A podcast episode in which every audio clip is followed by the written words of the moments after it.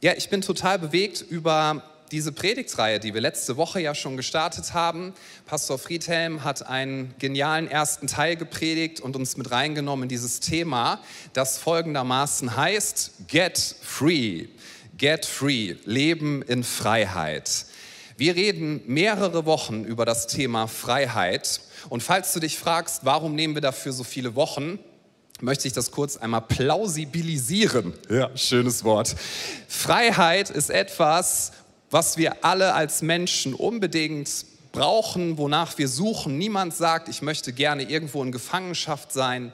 Niemand sagt, ich wünsche mir so sehr, dass ich irgendwie in die Ecke gedrängt bin. Niemand sagt, ich möchte mich irgendwie gebunden fühlen. Das ist ein anderes Wort dafür. Niemand sagt, boah, ich wäre so richtig gerne zwangsgesteuert und, und in Süchten verhaftet. Niemand wünscht sich das. Aber doch sind Menschen so oft in Gefangenschaft. Und es betrifft uns alle. Und das, was Jesus am Kreuz getan hat, das ist so genial und ich will das auch noch mal über diese ganze Zeit jetzt stellen. Jesus hat am Kreuz alles getan, es ist vollbracht und jeder, der daran glaubt, der hat Vergebung für all seine Schuld. Jeder, der daran glaubt, darf sagen, ich bin Gottes geliebtes Kind und niemand kann diesen, diesen Status verändern. Und jeder, der daran glaubt, der darf sagen, ich bin frei. Ich bin frei von der Macht von Schuld, von der Macht von destruktiven Sachen, die vielleicht in meiner Vergangenheit liegen, aber die mich bis heute immer wieder einholen wollen, von, von der Macht von zerstörerischen Dingen, die in dein Leben hineingesprochen worden sind. Du bist frei davon, weil Jesus am Kreuz alles getan hat und weil er bezahlt hat. Und ich will uns diesen Vers nochmal in Erinnerung rufen, der diese ganze Reihe auch durchzieht und der so zentral ist in dem Ganzen. Jesus hat gesagt, in Johannes 8, Vers 36 ist das nachzulesen, wenn der Sohn, also er selbst, wenn der Sohn euch frei machen wird, dann seid ihr wirklich frei. Da steht nicht, dann seid ihr teilweise frei. Da steht nicht, dann seid ihr frei, wenn ihr euch danach fühlt, sondern da steht, ihr seid wirklich frei. Und wir möchten gerne als Kirche Folgendes sagen in dieser Zeit. Du und auch ich, wir alle können mehr Freiheit in unserem Leben gebrauchen. Ja, wir alle brauchen Jesus. Wir alle sitzen im gleichen Boot.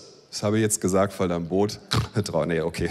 Ja, wir alle sitzen im gleichen Boot und wir alle brauchen Gnade und Erlösung und dass Jesus uns rausholt aus unseren Gefängnissen. So, und warum, warum steigen wir da so tief ein in das Ganze? Zunächst mal, weil wir festhalten müssen, es gibt einen Unterschied zwischen dem, dass wir frei sind und dass wir immer mehr frei werden.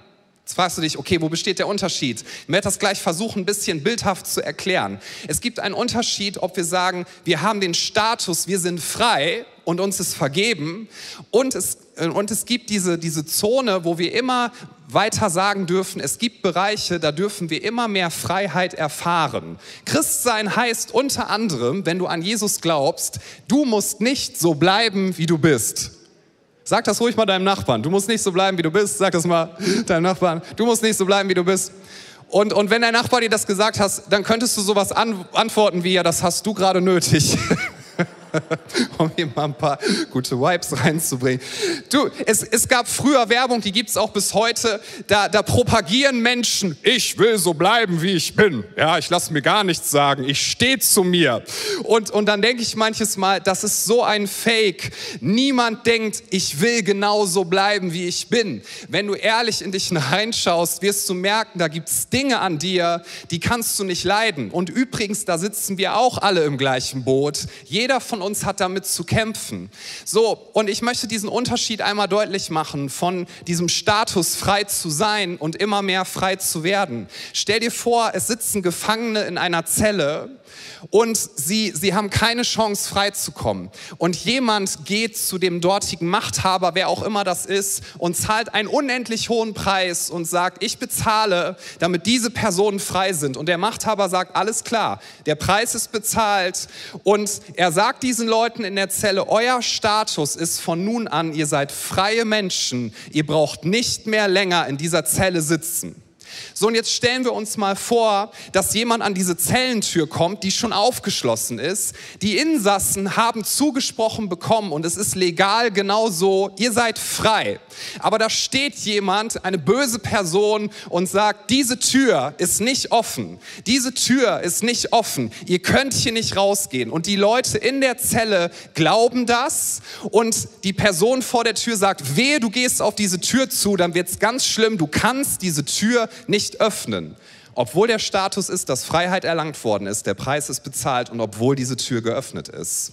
So, und das ist genau das, was manches Mal oder so oft mit uns auch als Christen passiert, dass wir, dass wir vergessen und diese Realität, darüber haben wir ja letzte Woche in der Predigt gehört, das wiederhole ich jetzt noch einmal, weil das wichtig ist, dass wir uns das vor Augen führen, dass, dass diese Realität besteht. Es gibt Gott und es gibt einen Teufel. Es gibt den Satan und das ist der Feind Gottes. Gott ist stärker, Satan ist besiegt, Jesus hat ihn entwaffnet und zwar ein für alle Mal, aber trotzdem versucht er noch so viel Einfluss zu nehmen, wie er irgendwie kriegen kann und besonders Kinder Gottes, die hasst er von ganzem Herzen. Warum? Weil sie etwas haben, was er verloren hat, nämlich freien Zugang zu Gott und intime und enge Gemeinschaft mit Gott. Also versucht er, die Kinder Gottes in Unfreiheit zu führen. Also versucht er, dich und mich in Gefangenschaft zu führen. Und manches Mal sagt man ja so, ja, da werden keine Gefangenen gemacht. Doch das Neue Testament sagt uns, dass der Teufel versucht, auch Christen wieder zu binden. Das kann er aber nicht einfach so, sondern das kann er nur, wenn du kooperierst. Wenn du nicht sagst, ich nehme die Freiheit in Anspruch, die Jesus für mich hat. Und weißt du, manches Mal fühle ich mich so, vielleicht geht dir das ja auch so, ob online oder hier vor Ort, dass ich denke, wir sitzen manches Mal in so einer Gefängniszelle, ja, und haben so destruktive Dinge in unserem Leben, sind in Süchten, wir haben so unsere Heimlichkeiten. Jeder von uns hat Heimlichkeiten. Da möchten wir nur nicht drüber reden, weil dann würden wir uns schämen. Ja, und da rede ich gleich auch noch ein bisschen drüber. Da hat das Wort Gottes nämlich auch was zu, zu sagen. Aber wir sitzen so in einer Zelle und dann kommt einmal pro Woche in dem Gottesdienst ein Prediger in die Zelle und stellt so ein Whiteboard auf. Ja, stell dir das mal so vor, so ein Whiteboard und so Zettel gibt's dann und dann, ja, lass uns mal Begriffe sammeln. Was sind wir in Christus? Uns ist vergeben. Und dann heftet jemand diesen Zettel da dran, uns ist vergeben. Boah, cool. Und wir sind frei frei. Okay, wir sind frei, super. Hat noch jemand was? Ja, ja, es gibt äh, Dings hier, keine Verdammnis mehr. Keine Verdammnis mehr, super. Und dann gucken das alle an und denken, wow, das ist ja toll, was wir heute wieder alles gehört haben.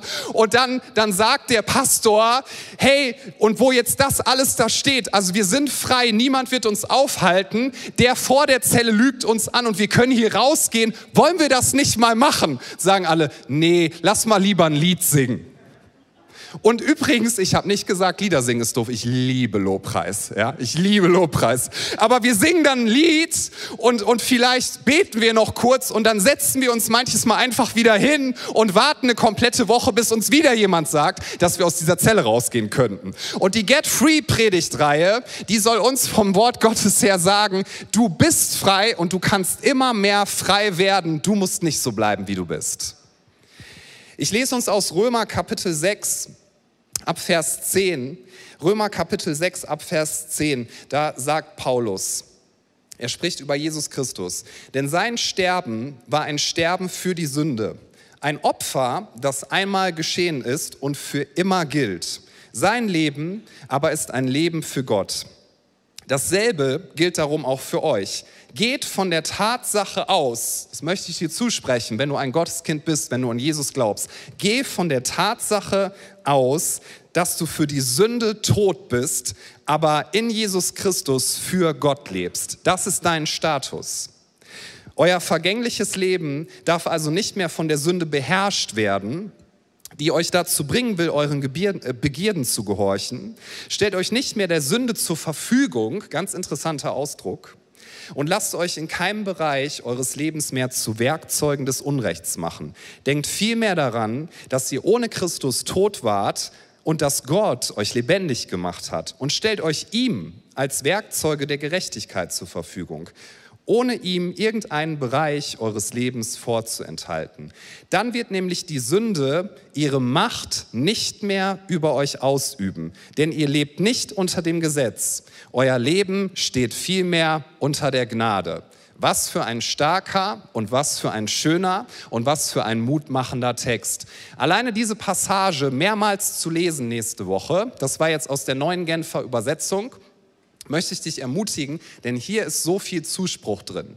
Hier steht, du warst nicht nur irgendwie schlecht, ja, und dann hat Jesus dich ein bisschen besser gemacht. Nein, hier steht was ganz krasses. Du warst innerlich tot, aber er hat dich lebendig gemacht.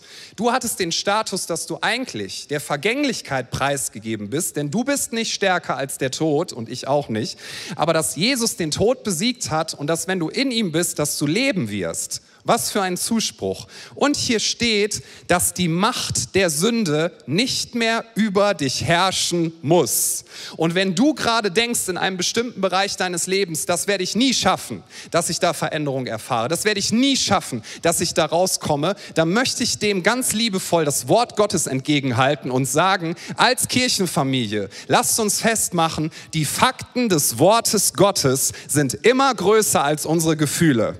Amen. Die Fakten des Wortes Gottes sind immer größer als das, was an Anklage in unser Leben hineingesprochen wird. Als Kind Gottes, ich treibe es jetzt mal auf die Spitze, das wird vielleicht für den einen oder anderen richtig herausfordernd sein. Als Kind Gottes, wenn du in Christus bist, darfst du Anklagegefühle kategorisch zurückweisen und kategorisch sagen, das gilt für mich nicht mehr. Denn es steht in Römer 8, Vers 1, haben wir nicht auf der Präsentation, Präsentation, aber steht einige, also zwei Kapitel nur weiter, dieser markante Vers, so gibt es keine Verdammnis mehr für die, welche in Christus Jesus sind. Keine Verdammnis. Aber der Teufel der Teufel versucht mit Verdammnis und mit tiefsitzenden Schamgefühlen, ja, wo er dich einlädt, die zu kultivieren, dich dazu zu bringen, dass du weiter in Gefangenschaft bleibst und dass du, wie diese Römer 6 Passage uns das, das darstellt, dass du dich sozusagen der Sünde und der Macht der Sünde freiwillig weiter zur Verfügung stellst, indem du nämlich nicht Jesus daran lässt, indem du nicht auf das hörst, was Jesus dir dazu sagen möchte, denn er möchte dich ja so gerne in Freiheit führen. So, lass uns das mal so beschreiben. Es gibt richtige Werkzeuge oder ein richtiges Werkzeug, um wirklich frei zu werden und es gibt falsche Werkzeuge. Stell dir mal vor, du bist beim Zahnarzt. Ich weiß, bestimmt unangenehmer Gedanke für den einen oder anderen, aber ich mag meinen Zahnarzt. Da ist übrigens die halbe Kirche. Ja, wir haben so eine Empfehlungskette. Ganz toller Zahnarzt. Ähm, aber manches Mal sagt er mir Dinge, die möchte ich nicht hören. Ja, und er hat auch schon mal gesagt, oh Herr Knorr, bei Ihnen, da ist so eine alte Füllung und die ist jetzt porös und die Hälfte ist rausgefallen das müssen wir neu machen. Meine ich, ja, wenn das so ist, dann, dann müssen wir das wohl machen. Und stell dir mal vor, der Zahnarzt sagt dir das und sagt, okay, dann machen wir das jetzt, geht zu einer Schublade und holt dort so ein richtig fettes Hackebeil raus. Dann würde ich sagen, Entschuldigung, ich bin ja nicht vom Fach, aber ich glaube nicht, dass das ein geeignetes Werkzeug ist. Und wenn er dann fragen würde, wieso, ich finde das super, dann würde ich laufen. Und das würde ich dir auch empfehlen. Ja, denn das ist ein Zahnarzt und kein Hufschmied, das ist auch egal. Ich bin übrigens so dankbar für unser Gesundheitssystem, habe ich das schon mal erwähnt. Früher ist man zum Hufschmied gegangen, ja. Heute gibt es Zahnärzte, gelobt sei Gott. Amen. Amen. Es gibt richtige Werkzeuge und es gibt falsche Werkzeuge. Und wir Menschen, wir denken manches Mal, dass sich Probleme lösen werden, auch als Christen, wenn wir sie verstecken und wenn wir sie nicht ans Licht bringen. Und das hat mit einem Reflex zu tun, der in die Welt gekommen ist, als die ersten Menschen gegen Gott gesündigt haben. Übrigens, ich möchte Sünde noch mal kurz definieren dürfen. Sünde heißt unter anderem Zielverfehlung, also am Lebensziel vorbei, am tiefen Lebensglück vorbei, an dem, was, was dich wirklich tief erfüllt vorbei, an der Lebensfülle vorbei. Das bedeutet Sünde, bedeutet Zielverfehlung. Und was Sünde noch bedeutet, ist Beziehungsschädigung. Sünde ist die Kraft, die uns in unseren Beziehungen schädigt, zu Gott und zu anderen Menschen. Und als die ersten Menschen gesündigt haben gegen Gott, was ist das Erste, was passiert ist, was wir, was wir lesen? Ich lese das jetzt nicht vor, sondern beschreibe uns das nochmal. Das Erste, was die Menschen getan haben, ist, dass sie sich geschämt haben. Sie haben erkannt, wir sind nackt. Sie haben sich irgendwie bekleidet und sie haben sich versteckt, vielleicht hinter einem Busch oder hinter was anderem. Und Gott hat sie gesucht. Also was ist das Erste, was passiert ist? Der Mensch hat Folgendes für sich festgemacht ich muss mich schämen und auf gar keinen Fall darf ich mich jetzt so zeigen, wie ich wirklich bin. Übrigens keine Angst, ich werde nichts Komisches machen heute als Prediger, dass ich sage, wir kommen heute zum Garten Eden zurück. Ja, du darfst bekleidet bleiben, möchte ich dir einfach zusprechen. Ist alles in Ordnung, alles gut. Wir sprechen über innere Scham. Ja, da freuen sich einige ganz toll. Danke. So, wir sprechen, wir sprechen über innere Scham, die dazu führt, dass wir denken, und da lade ich dich ein, dass du, auch wenn es ein bisschen vielleicht unangenehm ist, einmal überlegst, ob das dich vielleicht auch betrifft. Denn mich betrifft es regelmäßig, möchte ich ehrlich sagen. Dieser Gedanke, niemand darf wissen, wie ich wirklich bin und niemand darf wissen, welche Heimlichkeiten und Probleme ich wirklich habe. Denn wenn das jemand rausfindet, dann werde ich fallen gelassen wenn das jemand rausfindet, dann wird man endgültig festmachen, ha, ich habe es ja schon immer gewusst, ja, oder habe ich schon immer geahnt. Dann werde ich sozial ausgegrenzt, dann werde ich nicht mehr als liebenswert angesehen. Das ist das, was ein tiefsitzendes Schamgefühl uns vermittelt. Es sagt uns, du musst dich verstecken. Niemand darf sehen, wie du wirklich bist. Niemand darf sehen, welche Probleme du wirklich hast, weil wenn das jemand rausfindet, das ist ganz, ganz schlimm. Und so, so lassen wir uns durch Anklage Anklage und durch Schamgefühle in eine Ecke drängen und eine Reaktion darauf, und das ist ein falsches Werkzeug, um das Ganze loszuwerden oder um damit umzugehen, das sind verschiedene Mechanismen. Wie kannst du erkennen, ob Leute von Scham geplagt sind? Ja, und ich möchte das nochmal definieren. Scham ist dieses Gefühl, was dir sagt, du bist schlecht. Schuld sagt, das, was du getan hast, ist schlecht. Scham zielt auf deine Identität und sagt, du bist schlecht. Du bist schlecht. Und nochmal kommen wir zum Römer 6 ähm, Passage, jetzt zu diesen Versen zurück und auch zu Römer 8. Es gibt keine Verdammnis für die, die in Christus sind. In Christus bist du 100% geliebt, ist dir 100% vergeben. Der Preis ist bezahlt. Ja, du tust noch schlechte Dinge, das tun wir alle, aber deine Identität, die er dir zuspricht, ist, du bist heilig, du bist unverklagbar und du bist geliebt. Und wenn der Verkläger kommt und dir sagt, du solltest dich schämen, du bist schlecht, dann darfst du sagen, in der Kraft von Jesus Christus stehe ich auf, denn die Wahrheit ist, selbst wenn ich sie gerade nicht fühle, ich bin geliebt, egal was ich leiste oder nicht. Ich bin geliebt, egal wie meine Vergangenheit aussieht. Ich bin sogar geliebt, selbst wenn die komplette Menschheit mich ablehnen würde, weil Jesus bereit war, sein Leben für mich zu geben. Und wenn jemand bereit ist, einen so hohen Preis für dich zu bezahlen, dann darfst du wissen, in seinen Augen bist du unendlich wertvoll. Der Gott des Universums hat seinen einzigen Sohn geopfert, der gesagt hat zu dir, ich bin bereit, Himmel und Erde und alle Kräfte im Universum aufzubieten und mein Leben niederzulegen, damit du Freiheit hast. Du musst nicht in Verdammnis leben.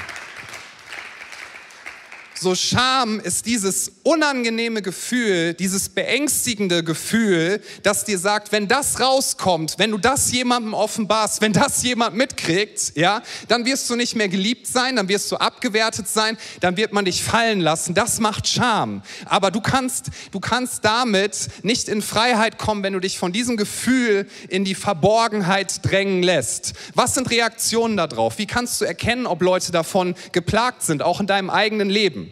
Lasst uns jetzt übrigens an uns selber denken und nicht an andere, okay? Ja. Man sagt ja manchmal, hey, ich verschenke den Predigtlink und so, sag's mit Predigten und nicht mit Blumen, ja? Nein, nein, denk an dich selber. Denk an dich selber, denn du darfst mehr in Freiheit kommen und wir alle gemeinsam. Ja? Was sind Zeichen, wo wir das dran erkennen können, dass wir von Scham geplagt sind? Nun, wir versuchen uns zu verstecken. Wir sagen, niemand darf sehen, dass ich diese Probleme habe. Und in Kirche ist dann Folgendes ganz schlimm. Wir kommen dann hier hin und denken, die anderen, die haben ihr komplettes Leben auf der Reihe, die lächeln immer so, die sind alle so fromm und genau das werde ich auch tun. Ich werde fromm gucken, ich werde an der richtigen Stelle Amen rufen. Übrigens, das darfst du gerne machen, ja, das ist kein Problem. Aber nichts, um so zu tun, als wäre in deinem Leben alles in Ordnung. Ich werde lächeln und ich werde richtig fromm sein, denn niemand soll sehen, wie ich wirklich bin. Jetzt gucken alle ganz fromm. Diesen Gedanken habt ihr noch nie gehabt, ne? Für mich exemplarisch ist zum Beispiel, ist schon jahrelang her und könnt ihr auch nicht nachvollziehen, ähm, wer das war und so, aber ich fuhr hierhin nach Oberbarm mit dem Auto und habe eingeparkt und ich habe aus Versehen, habe ich wirklich nicht wahrgenommen, also ganz ehrlich, ne, bin ja Pastor, ich werde nicht lügen an der Stelle, habe ich jemandem seinen Parkplatz weggenommen, den er eigentlich wollte und da musste er leider ein bisschen weiter links parken, also neben mir und ich guckte so rüber, ich stand schon, ne, ich guckte so rüber und, und die Person im Auto hat geflucht ohne Ende und die eigene Frau angebrüllt und die Kinder hinten waren schon am Weinen, nicht übertrieben und, äh, und wie kann man so Auto fahren? Ich dachte, wow, das ist ein echtes Problem. Und irgendwann hat die Frau rübergeguckt in mein Auto und dann hast du richtig gesehen, da konnte ich die Lippen lesen, ja, wie sie zu ihrem Mann sagte, das ist der Pastor.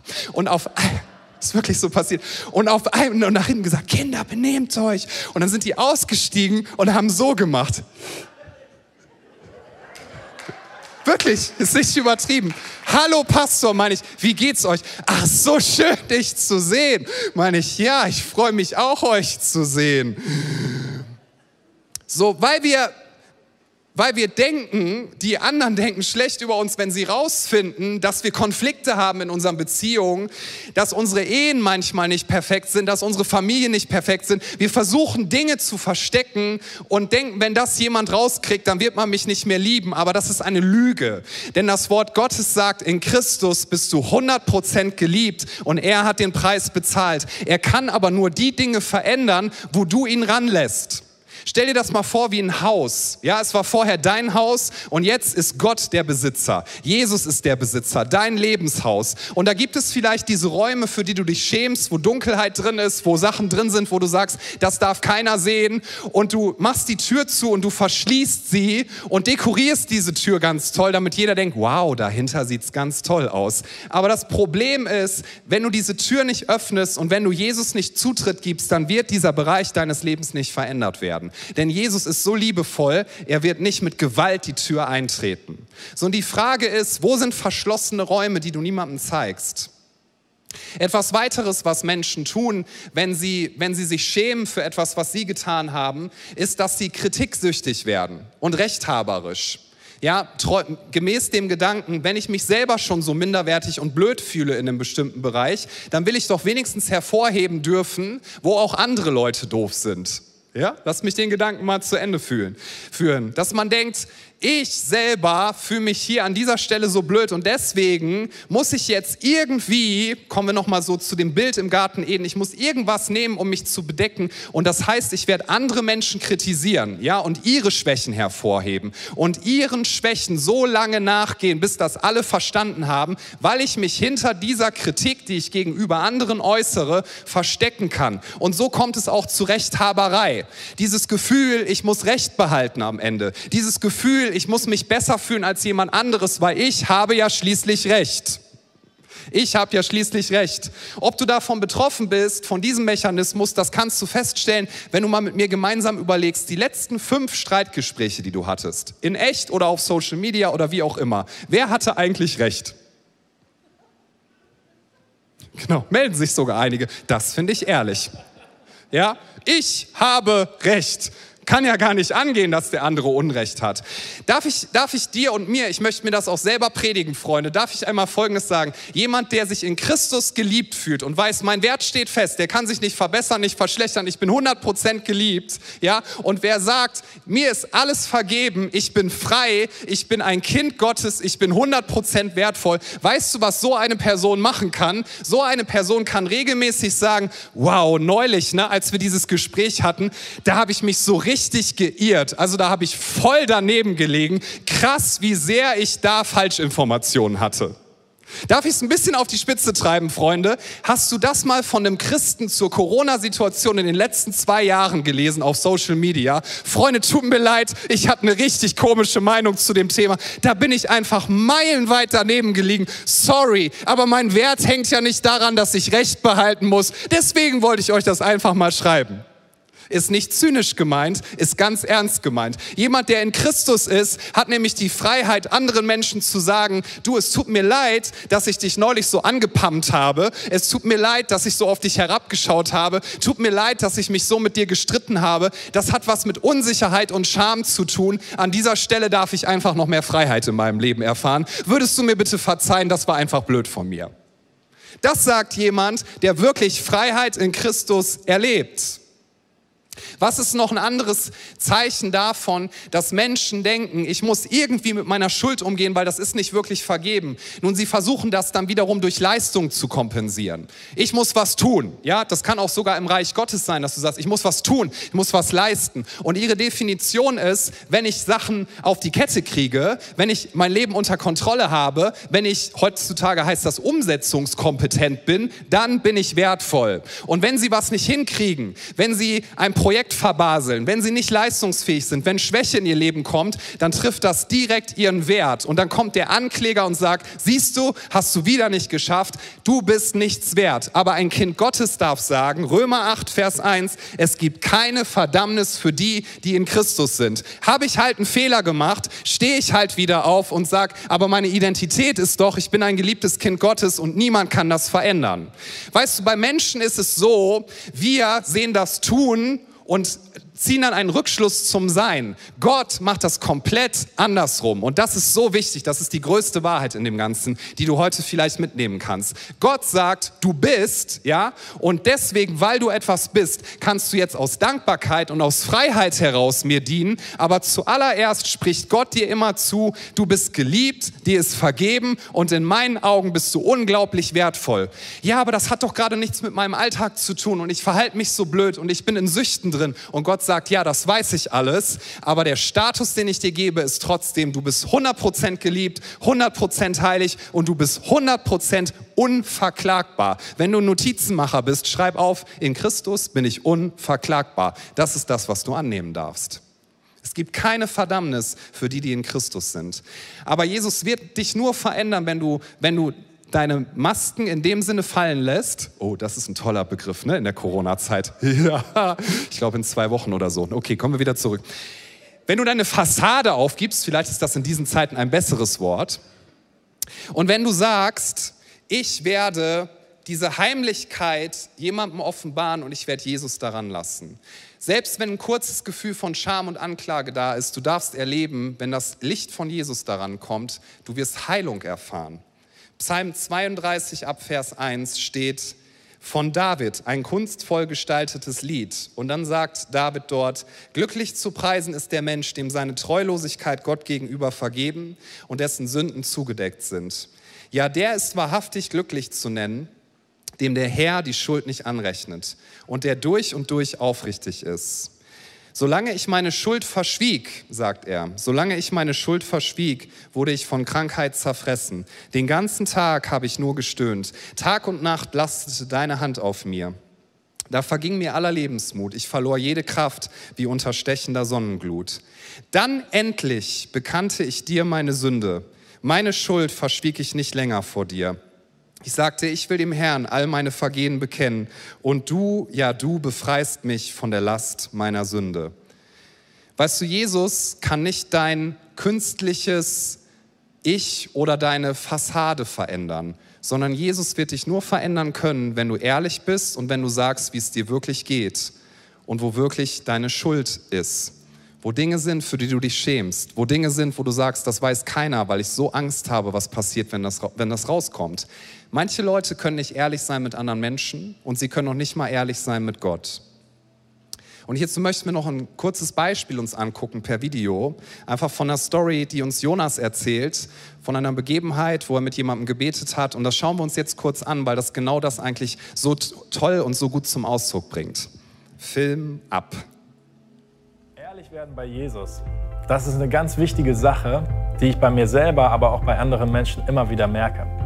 Das ist matchentscheidend, bei Jesus ehrlich zu werden.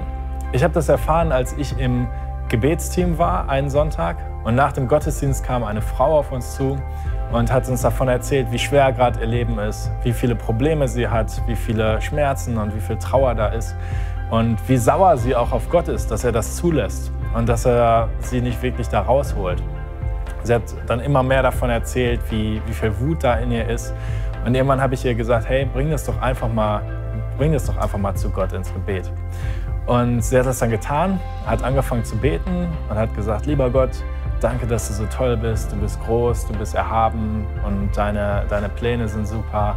Und ich habe sie immer unterbrochen und gesagt, hey, ist das gerade das, was du wirklich fühlst? Weil du hast mir gerade davon erzählt, dass du wütend bist und sauer bist und Unverständnis hast und nicht weißt, warum Gott das zulässt. Und sie hat gesagt, ja, nein, aber ich darf ja so mit, mit Gott gar nicht reden, das wäre Gotteslästerung. Und ich habe ihr gesagt, hey, Gott hat kein Problem mit deinen Emotionen, er weiß eh, wie du dich fühlst. Aber wenn du ehrlich wirst und das zulässt, dann kann er dir begegnen. Und dann hat sie wieder angefangen mit ihrer falschen Frömmigkeit, weil sie dachte, so darf sie nicht mit äh, Gott reden und hat dann ihn hochgelobt. Und dann haben wir nochmal mit ihr gesprochen und ich habe ihr gesagt, hey, sag ihm doch ehrlich, wie du dich fühlst. Und irgendwann hat sie diesen mutigen Schritt äh, gewagt und hat Gott gesagt, wie sie sich wirklich fühlt und ihm gesagt, dass sie überhaupt nicht weiß, warum das gerade alles passiert und dass sie sauer ist, dass er nicht eingreift und hat ihm all das gegeben, was in dem Herzen ist und wo sie wirklich verletzt ist. Und was dann passiert ist, ist, es hat sich was verändert im Gebet.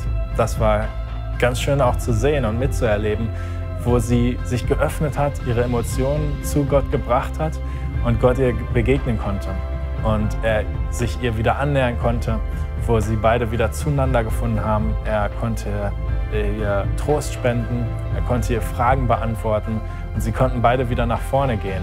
Aber ganz wichtig dafür war, dass sie das erste Mal ehrlich wurde und nicht eine Distanz aufgebaut hat aus falscher Frömmigkeit heraus. Und da, wo sie ihre Emotionen Gott gegenüber dargelegt hat, da konnte er ihr begegnen und in ihrem Herzen arbeiten.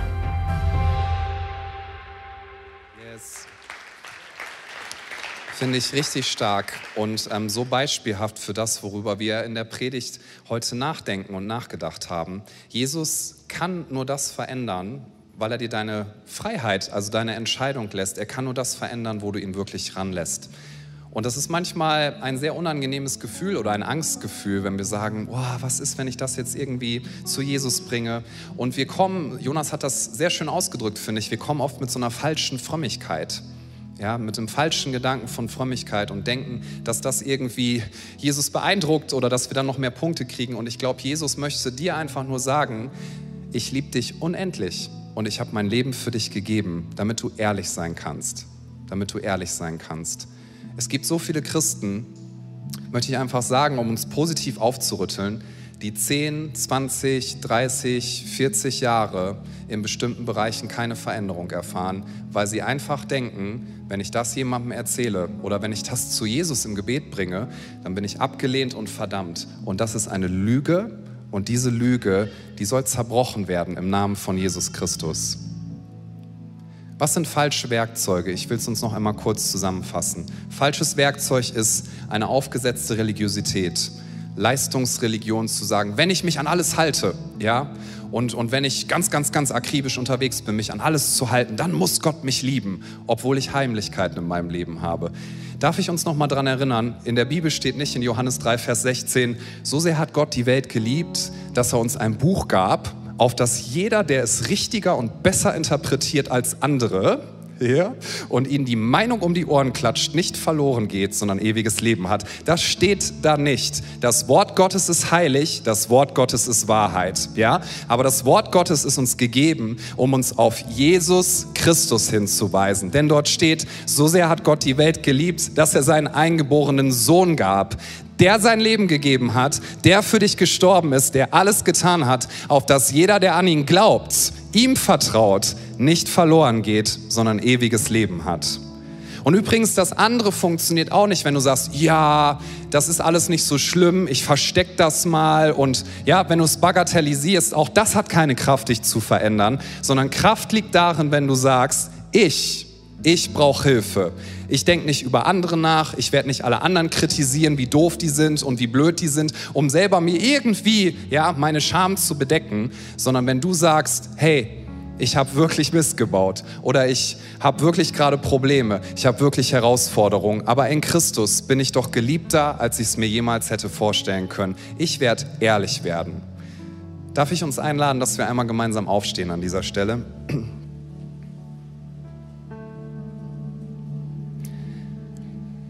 Schließ doch gern einmal deine Augen, möchte ich dich zu einladen, dass du das, wenn du online dabei bist, tust zu Hause, wenn dir das gerade möglich ist und auch hier vor Ort. Gib uns einen Zuspruch aus dem Kolosserbrief, Kapitel 2. Da steht in Vers 14, Kolosser 2, Vers 14, den Schuldschein, der auf unseren Namen ausgestellt war und dessen Inhalt uns anklagte. Weil wir die Forderung des Gesetzes nicht erfüllt hatten, hat er für nicht mehr gültig erklärt er hat ihn ans Kreuz genagelt und dafür, damit für immer beseitigt. Und die gottfeindlichen Mächte und Gewalten hat er entwaffnet und ihre Ohnmacht vor aller Welt zur Schau gestellt. Durch Christus hat er einen triumphalen Sieg über sie errungen. Was auch immer dich anklagt und wo auch immer du Schuld hast, Jesus liebt dich und Jesus hat den Preis bezahlt ja, aber, aber, aber, ich denke so oft, wenn das rauskommt, wie schwach ich mich manchmal fühle und wie unsicher, dann bin ich nicht geliebt. Ich muss mein Leben unter Kontrolle haben. Ich muss alles hinkriegen. Mein Image darf nicht bröckeln. Jesus sagt, hey, lass dein Image doch mal fallen und komm zu mir. Ich möchte dir wirkliche Sicherheit geben, die du nicht aus deiner Leistung ziehen musst. Ich möchte dir wirkliche Sicherheit geben, dass du nicht rumrennen musst auf dieser Erde, um es vielleicht irgendeinem Menschen zu beweisen, ja, der dir wehgetan hat, Manche Menschen sind ihr Leben lang damit unterwegs, ihrem Vater irgendwas unter Beweis zu stellen, der dir vielleicht nie Ermutigung gegeben hat. Und alles, was du tust, alles, was du aufbaust, ist einfach nur getrieben von diesem Gedanken, ich möchte mich endlich einmal wertvoll fühlen, endlich einmal wissen, dass ich es wert bin, dass ich dazugehöre. Und Jesus sagt, das kannst du durch keine Errungenschaft hinkriegen, aber ich liebe dich. Vielleicht denkst du, Pastor, ey, ich habe wirklich, wirklich viel Dreck am Stecken. Und wenn du wüsstest, was ich manchmal denke und wie es mir in meiner Beziehung geht und was ich tue, du würdest keine gute Meinung über mich haben. Und ich möchte dir sagen, wir sind Kirche, wir sind Familie Gottes und wir haben hier nur mit Menschen zu tun, die Fehler haben. Keiner von uns ist perfekt. Niemand. Und wenn jemand so tut, als wäre er perfekt, dann ist diese Person einfach noch nicht an dem Punkt angekommen, wo sie ehrlich geworden ist vor Jesus. Wir sind alle gleich wertvoll, wir sind alle Sünder gewesen und wir alle haben in Jesus Annahme erfahren. Vielleicht denkst du, boah, wenn rauskommt, dass ich so schlimm Schulden gemacht habe und wenn ich das jemandem sage, was wird man denken, ja? Ich glaube, Jesus wird dir Vergebung zusprechen und möchte, dass du in finanzielle Freiheit kommst in deinem Leben, dass du aus der Schuldenfalle ausbrichst. Vielleicht sagst du, hey, ich bin gefangen in Süchten, ich bin pornografiesüchtig. Übrigens, ich weiß, es wird ein bisschen krass klingen, aber ich möchte als Pastor das einfach mal hier sagen. Statistiken sagen uns, dass nett geschätzt mindestens 60 Prozent der Leute hier im Raum Pornos regelmäßig schauen. Ja, wahrscheinlich sind es noch mehr.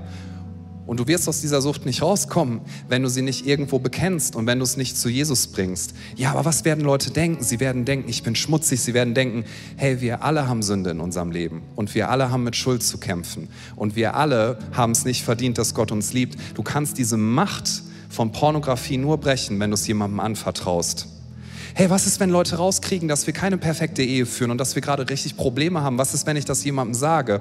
Wenn du es zu Jesus bringst, dann wirst du nichts anderes erfahren als Annahme und Kraft zur Vergebung und Freiheit. Boah, was ist, wenn ich jemandem offenbare, dass ich wirklich enttäuscht bin von Gott, dass ich sauer bin auf Gott, dass ich mich einsam und verlassen fühle, dass ich mich so alleine fühle, dass ich niemanden an mich ranlassen möchte auf dieser Welt, weil das auf gar keinen Fall jemand sehen darf, wie schwach ich mich eigentlich wirklich fühle. Hey, wenn du es zu Jesus bringst, wirst du nichts anderes erfahren als Liebe und Wert und Annahme. Ja, aber das, was ich in der Vergangenheit getan habe, das sind Schäden in meinem Leben, das sind wie Macken und Dellen. Und wenn das jemand sieht, Jesus sagt, du bist 100% wertvoll. Du bist kein fehlerhaftes Produkt. Im Gegenteil, du bist ein 100% von ihm geliebter Mensch. Und er würde jederzeit sein Leben wieder für dich niederlegen, weil er dich so sehr liebt. Und während unsere Augen hier geschlossen sind im Saal, möchte ich die Frage stellen, wer sagt, ich möchte mein Leben Jesus anvertrauen? Vielleicht hast du diese Entscheidung noch nie getroffen oder du hast sie schon mal getroffen, aber du fühlst das in dir drin, dass du merkst, boah, eigentlich versuche ich mich selber irgendwie gut zu fühlen, dadurch, dass ich leiste, dadurch, dass ich ganz, ganz viel tue, ja, dadurch, dass ich versuche, alles richtig zu machen, dadurch versuche ich, mich irgendwie zugehörig zu fühlen, dass ich angenommen bin, dass ich es wert bin, dass man mich liebt.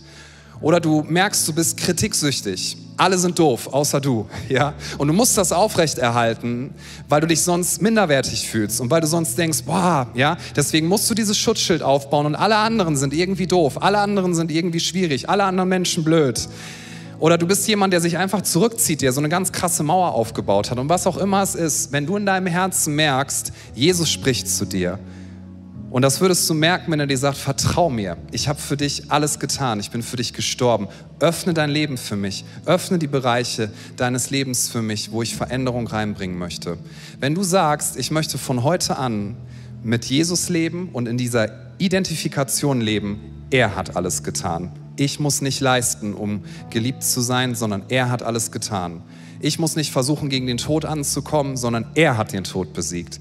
Wenn du sagst, ich mache das jetzt zum ersten Mal fest oder ich merke so sehr, ich habe andere Mechanismen aufgebaut, aber ich werde die Macht dieser Mechanismen und die Macht der Schuld dadurch brechen lassen, dass ich jetzt zu Jesus gehe. Wenn du sagst, das möchte ich tun, egal ob online oder hier vor Ort, dann möchte ich dich einladen, dass du das als Bekenntnis zum Ausdruck bringst und dich nicht schämst. Ja, während alle Augen geschlossen sind. Nur ich werde schauen und das Team dass du dich nicht schämst und sagst, Jesus, ich bitte dich, mach du mein Leben neu. Jesus, ich bitte dich, vergib du mir meine Schuld. Jesus, ich bitte dich, begegne du mir in meinen Minderwertigkeits- und Verlassenheitsgefühlen. Bitte mach du mein Leben neu. Bitte füll du mein Herz mit Gnade. Bitte führ du mich in Freiheit. Und wenn du sagst, ich möchte das so sehr, dann lade ich dich ein, dass du dich jetzt nicht dafür schämst, sondern dass du sagst, ich bekenne, ich brauche Jesus. Ich bekenne, ich kehre um von meinem Weg, wie ich es bisher versucht habe. Und ich bekenne, Jesus, du bist der, der mir vergibt und niemand sonst. Und wenn das deine Entscheidung ist, dann heb doch jetzt bitte einmal deine Hand und schäm dich nicht dafür. Sag, Jesus Christus, hier bin ich. Jesus, du darfst mein Leben verändern und ich brauche dich.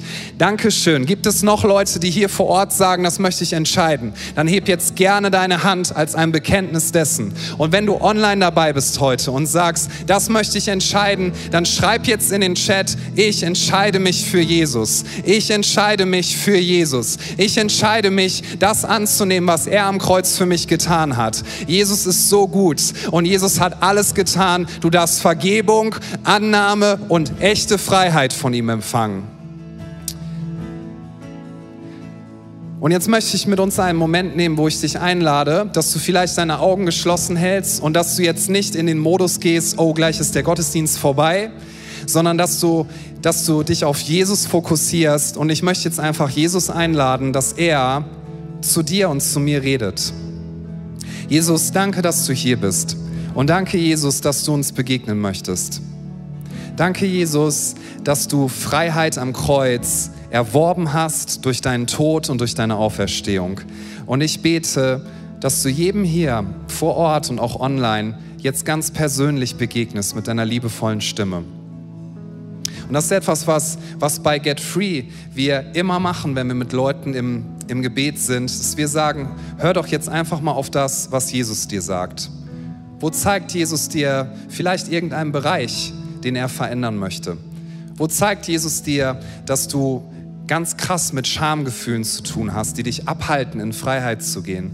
Wo zeigt Jesus dir, dass, dass die Macht von Sünde in deinem Leben gebrochen werden kann und dass du dir nicht irgendwas ja, aus, aus einer Sache oder aus einem Verhalten rausziehen musst, was dich gar nicht erfüllen kann, sondern was Jesus erfüllen möchte? Wo lädt Jesus dich ein, dass du ehrlich wirst und dass du einfach zugibst, ich habe gerade Probleme in meinen Beziehungen, ich habe gerade Probleme in meinen Freundschaften, ich fühle mich gerade einsam. Ich habe gerade Probleme in meiner Ehe. Ich bin gerade mit Schuld irgendwie behaftet und ich fühle mich gerade irgendwie so unsicher. Was auch immer es ist, das sind nur einige Beispiele. Die Band wird jetzt im Hintergrund etwas spielen oder einfach uns weiter begleiten, so wie sie es gerade tut. Und ich werde jetzt einen Moment still sein und ich lade dich ein, online und hier vor Ort. Stell doch einfach Jesus diese Frage, was möchtest du mir zeigen und wo möchtest du mich in Freiheit führen? Lass uns mal einen Moment dafür nehmen.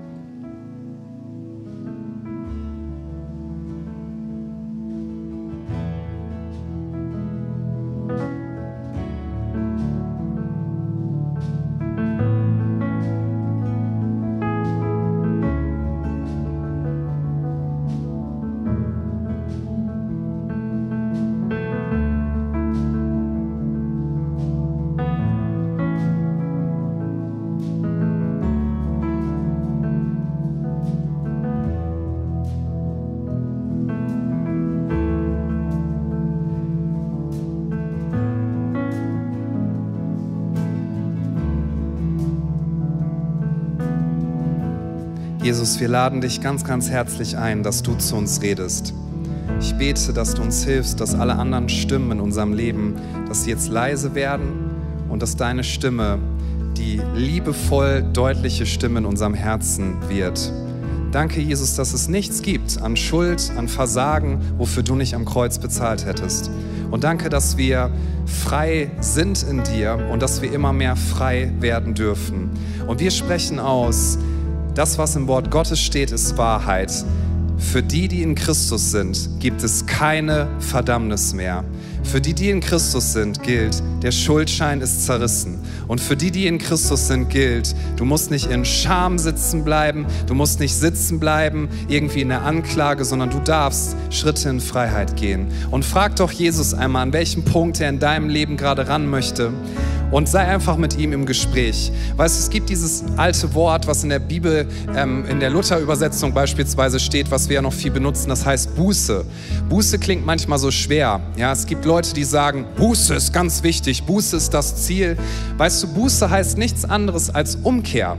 Buße heißt nichts anderes als Umkehr. Stell dir vor, jemand ist in, sagen wir mal, Hamburg, eine Person, die dir sehr wichtig ist, eine Person, die du sehen möchtest, eine Person, auf die du dich sehr freust und diese Person ist schon dort und du fährst mit dem Zug los, um dieser Person zu begegnen. Und der Schaffner kontrolliert dein Ticket und sagt, oh, Sie wollen nach Hamburg? Ja, da habe ich eine schlechte Nachricht für Sie. Sie sitzen im falschen Zug. Sie sind auf dem Weg nach München. Das ist die ganz andere Richtung. Da müssten Sie jetzt aussteigen und den Zug wechseln, denn dann können Sie nach Hamburg fahren. So, weißt du, den Zug zu wechseln als Bild für Umkehr, das ist nicht das Ziel, sondern das ist Mittel zum Zweck. Denn das Ziel Ziel ist, dass du Gemeinschaft hast mit dieser Person, mit der du verabredet bist und du, die du treffen möchtest. Und somit möchte ich uns den Zuspruch geben, wenn wir umkehren, also wenn wir sagen, Jesus, ich bringe das zu dir, ja, und ich möchte das nicht mehr tun, bitte hilf du mir. Umkehr ist nicht das letzte Ziel, sondern Umkehr ist einfach das Mittel, damit du engere Gemeinschaft hast mit Jesus. Das ist das Ziel, dass du Gemeinschaft hast mit Jesus, der dir sagt, ich liebe dich und ich möchte Zeit mit dir verbringen Weißt du, es macht einen riesen Unterschied für ihn, ob du dir heute die Zeit nimmst zu sagen, Jesus, ich bin hier, bitte begegne mir an meinen dunkelsten Punkten, bitte begegne mir an den emotionalen Punkten auch, wo ich mich so sehr für schäme, weil ich Angst hätte, was passiert, wenn das jemand sieht. Lasst uns wirklich jetzt Zeit nehmen, auch im Lobpreis. Lade Jesus ein, dass er zu dir redet. Und was auch immer er dir sagt, ich möchte dich ermutigen, vertrau ihm. Gib ihm deine Schuld, gib ihm deine Unzulänglichkeiten und frag ihn, was er dir im Tausch dafür geben möchte, denn er hat am Kreuz alles getan. Jesus, wir lieben dich und wir sagen dir in diesem Moment, wir schämen uns nicht dafür. Ich bete, dass du jetzt in Herzen wirkst und dass da, wo Menschen sich so sehr schämen für ihre Vergangenheit, dass du ihnen zusprichst, das, was in der Vergangenheit ist, ist Vergangenheit. Du hast am Kreuz dafür bezahlt, Jesus. Es ist vollbracht und der Weg ist frei. Da, wo Menschen sich schämen für aktuelle Schuld, für Sünde, für, für negative, destruktive Gedanken, Kritiksucht, was auch immer es ist. Jesus, du möchtest begegnen. Und du möchtest Zuspruch geben und in Freiheit führen. Und wir laden dich ein, dass du durch deinen Heiligen Geist jetzt zu uns redest und dass wir in diesem Moment erfahren, wirklich können wir festmachen, der Schuldschein ist zerrissen, die Dunkelheit hat kein Anrecht mehr, die Macht der Finsternis ist zerbrochen und Jesus, wir stellen uns in dein Licht und wir sagen, Anklagegefühle, wir tolerieren diese Gefühle keinen Tag länger, sondern wir gehen zu Jesus, dem Anfänger und Vollender unseres Glaubens. Lass uns Jesus anbeten im Lobpreis und bekennen, er ist Herr, bekennen, er ist größer als alle Schuld und lass heute Morgen von Jesus dich ermutigen. Er möchte dich wirklich in Freiheit führen. Amen.